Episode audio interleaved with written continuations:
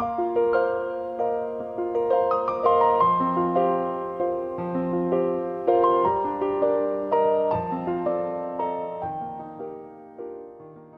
大家好，我是总裁太太。今天要跟大家聊一聊，沟通力其实就是你的影响力。我想不用多说，大家都很明白沟通的重要性，因为我们人哦是群居动物，是团队生活的，不是你躲在深山里的那种独居物种。所以，我们睁开眼睛，处处就是跟人的互动，还有沟通。那你如果沟通做得好，关系呀、事业就没有烦恼。那反之，如果你沟通做得不好，你的关系跟事业就会一团糟。所以阿德勒曾经说过哦，所有的烦恼都是人际关系的烦恼。当然啦，包括事业也是一样的。不论你是上班还是创业，你一定都会需要跟人有所接触，去沟通，然后去合作。那么沟通绝对是你躲不开的一环。但因为沟通出了问题，而导致人际关系出问题的比例太高了，处处都可以看得到。像是你和另一半如果因为沟通不良，而出现彼此的裂缝，还有怨怼，最后就会导致两个人相敬如宾的过一辈子。要不然你就是同床异梦啊，最后分道扬镳。那有一些因为跟孩子之间的沟通不良，伴随着孩子的年龄越来越长大了。你跟孩子之间就越来越疏远，最后成了最熟悉的陌生人。当然啦，你在工作上还有你的事业上也都是如此的。如果我们在面对同事的时候，你不懂得用沟通来合作达到双赢，那最后就会演变成来赢的，你背后捅我一刀，然后我私下踹你一脚。如果你是主管，你不懂得对上对下沟通。你对你的部属老是用批判、谩骂，甚至拽个二五八万。对啦，碍于未接哦，可能表面上他们会不敢吭声，然后对你点头称是。但你真的认为你可以带领你的团队创造高业绩，带领你的部属一起往前冲吗？别傻了，不要说创造佳绩啦，最后可能部署会集体把你干掉哦。因为在一个团体里面哦，不管这个团体是家庭还是事业，都是一样的。在这个团体当中，往往最大的敌人都不是在外部，而是在核心。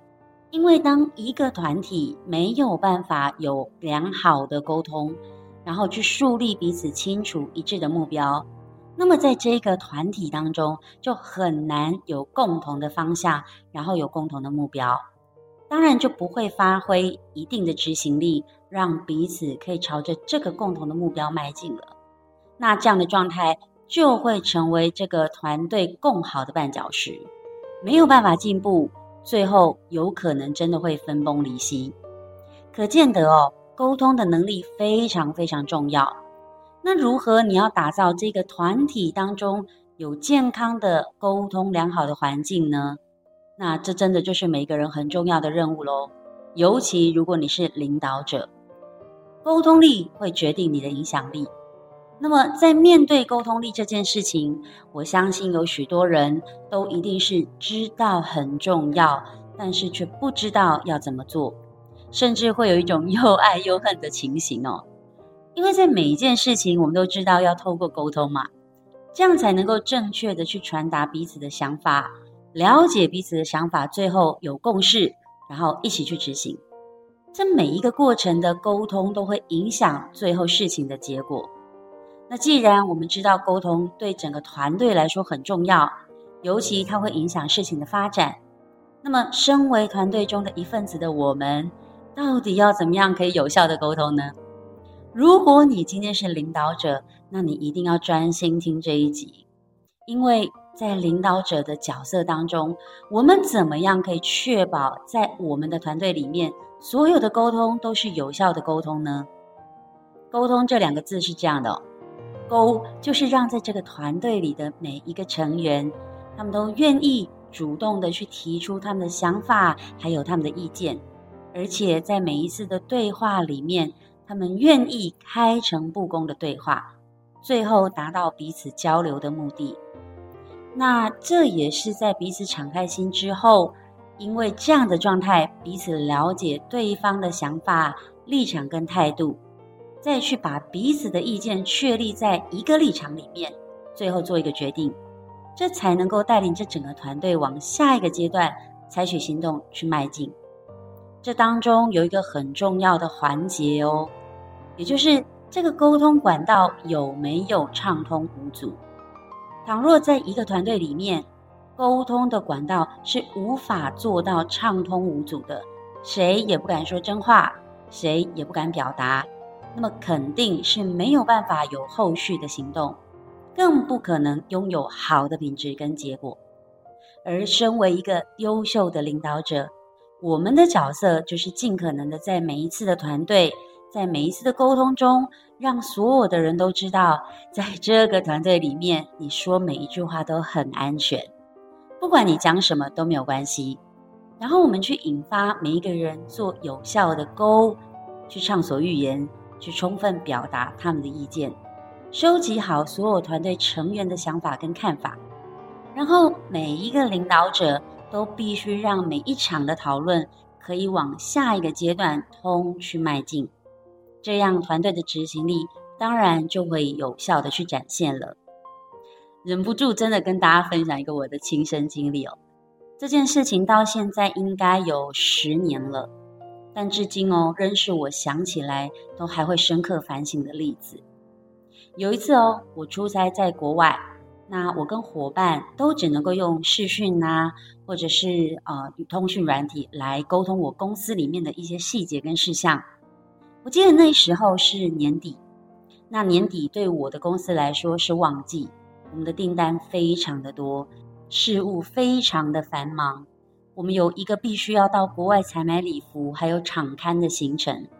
那我在跟伙伴从通讯软体中去沟通细节的时候，因为讯息都会有时间差嘛，所以在这个时候我是回复前面我们讨论的某一件事情。结果让了我的伙伴呢误解我是回答现在正在讨论采买礼服跟场刊的事，虽然他觉得有点奇怪，可是他当下并没有问我。最后时间到了，他人没有出国，我找不到他，然后着急的打了好久好久的电话，我超级怕他出什么意外的，因为我人在国外嘛，要联络真的不是这么方便。好不容易我找到他喽。他气定神闲地说：“哎，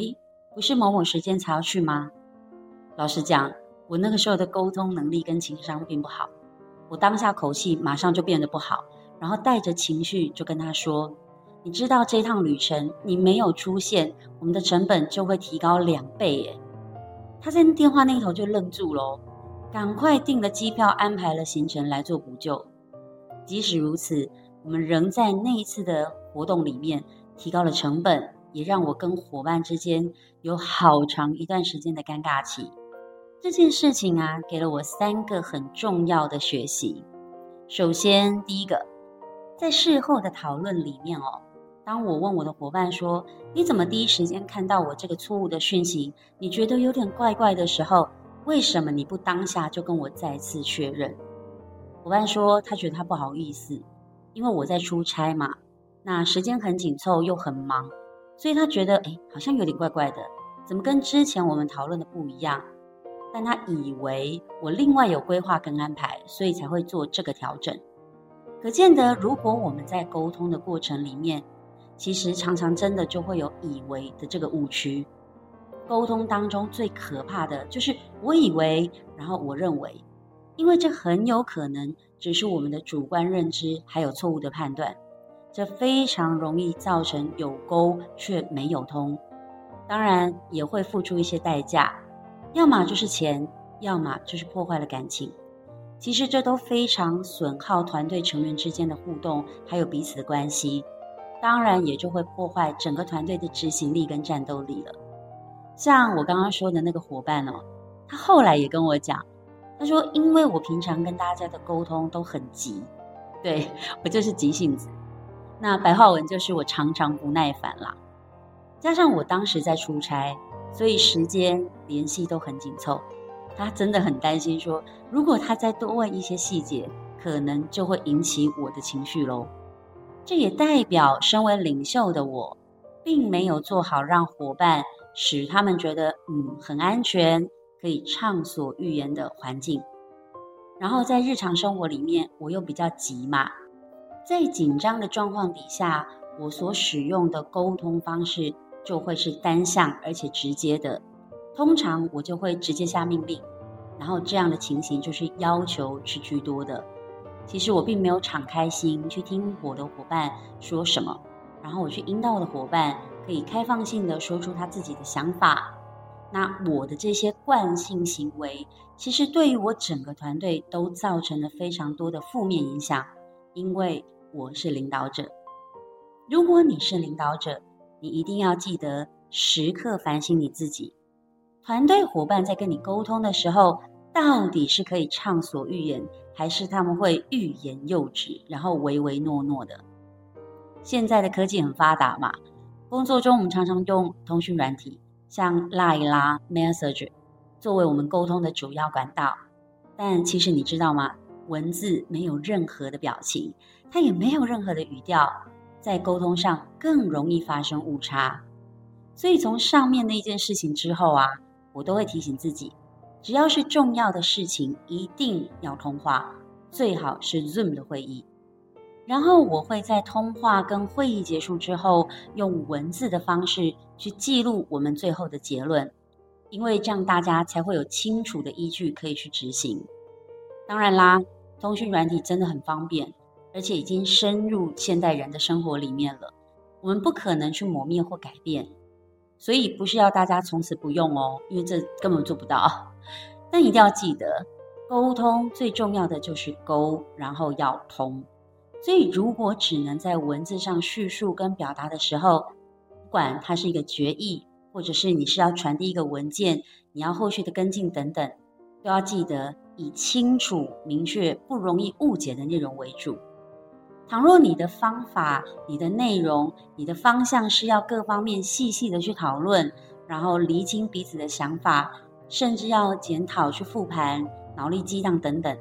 在没有明确的内容跟方向以前，最好还是要面对面去及时做沟通，效果会更好、更有帮助。那么，要怎么样打造一个良好的团队沟通氛围，然后让彼此的沟通是畅通无阻的？我认为哦。领导者是那个责无旁贷、一定要以身作则的人，因为当领导者以身作则去做，就可以带动团队形成一个文化，形成一个习惯，然后彼此会遵守这样的规范。当然啦，沟通能力的训练很重要哦。如果要有效的沟通，要怎么做？我觉得有三点非常重要。第一点，坦诚表达；第二个，就是专注倾听，最后一点就是同理跟尊重。坦诚表达，这是在沟通能力当中第一环的。要让所有的人坦诚表达，那么安全的环境气氛是很重要的根基哦。就像我刚刚的故事哦，我的伙伴在当时就不敢多问我几句啊，因为身为领导者的我，并没有给他们安全的环境，没有这个氛围。所以就让大家对我不敢畅所欲言，在讨论的当下能够说出心中真正的想法，这样对沟通才有正面的意义。如果只是在事后才提出想法，然后事后去检讨，甚至有一些推卸责任的话，这真的对结果来讲不会有任何的帮助。心理安全感是所有的领导们，我们一定要去创造的。这才能够让我们的团队成员不用担心，在公司里、在团队里提供他们自己的意见、观点、询问问题，或者是指出一些缺失的时候，他们担心会不会造成领导者跟其他成员的负面反应。如果没有这些问题，他们才会更愿意的去贡献他们的想法跟创意的。再来就是专注倾听喽。这部分也是很多时候我们无意间就做不到的事，因为在沟通的时候，大多时候我们都好想要讲自己想讲的，然后急于表达自己的意见给身边的人知道，但每个人都说谁要来听啊？没有倾听，我们就只有做沟，没有通了。其实这件事对很多来说都很有挑战，尤其是领导者，因为通常我们都位高权重嘛，专业而且经验很丰富，有时候听一两句，大概就知道下一句他要讲什么，甚至马上可以去判断他给的意见是可行或不可行的。在大多数领导都重视效率的情况底下，就会导致我们在跟团队的伙伴沟通时候，会忽略了倾听的重要，太急着直接下达指令给建议。沟通的时候说得越多，那么我们就会听得越少。当大家愿意把想法说出来，搭配良好的聆听，这才能够创造真正的同频沟通。我们在每一个关系里面也都是这样哦。如果我们在跟别人沟通的时候，可以多一点点的引导，多一些的提问，让对方多讲一点，我们自己多听一些，这才有机会可以引起更多的提问跟交流，最后达到沟通的目的。最后一点就是同理跟尊重了。我一直都很喜欢这一句，就是英国女作家霍尔的名言，她说。我并不同意你的观点，但我誓死捍卫你说话的权利。同理跟尊重的基础，就是不带任何预设的立场去做价值的判断。当我们都因为愿意倾听，然后去聆听对方说什么，尤其是在非语言的部分，像是对方的肢体、行为、语调、语气，都在传达他的想法。只有在理解对方立场的基础上，我们才有可能真正做到同理跟尊重。同理跟尊重无关乎你同不同意或者喜不喜欢，因为不管是什么样关系的沟通，一定最后都会有一个决定，然后可以有一个决议一起行动。但在这个过程里面哦，会因为双方的立场不一样，各自的期待值不同。会有一些些你会觉得哇不太舒服的状态，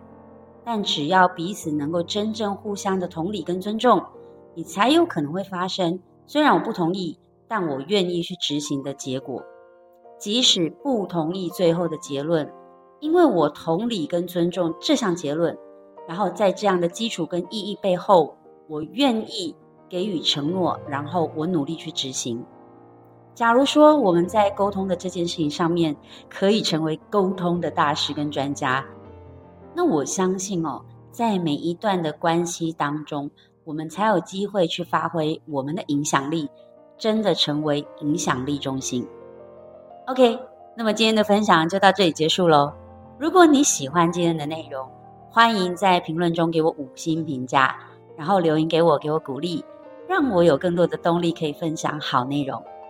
假设你对自媒体创业有兴趣，我现在有带领一个自媒体创业班，将会带领你透过自媒体创业变现。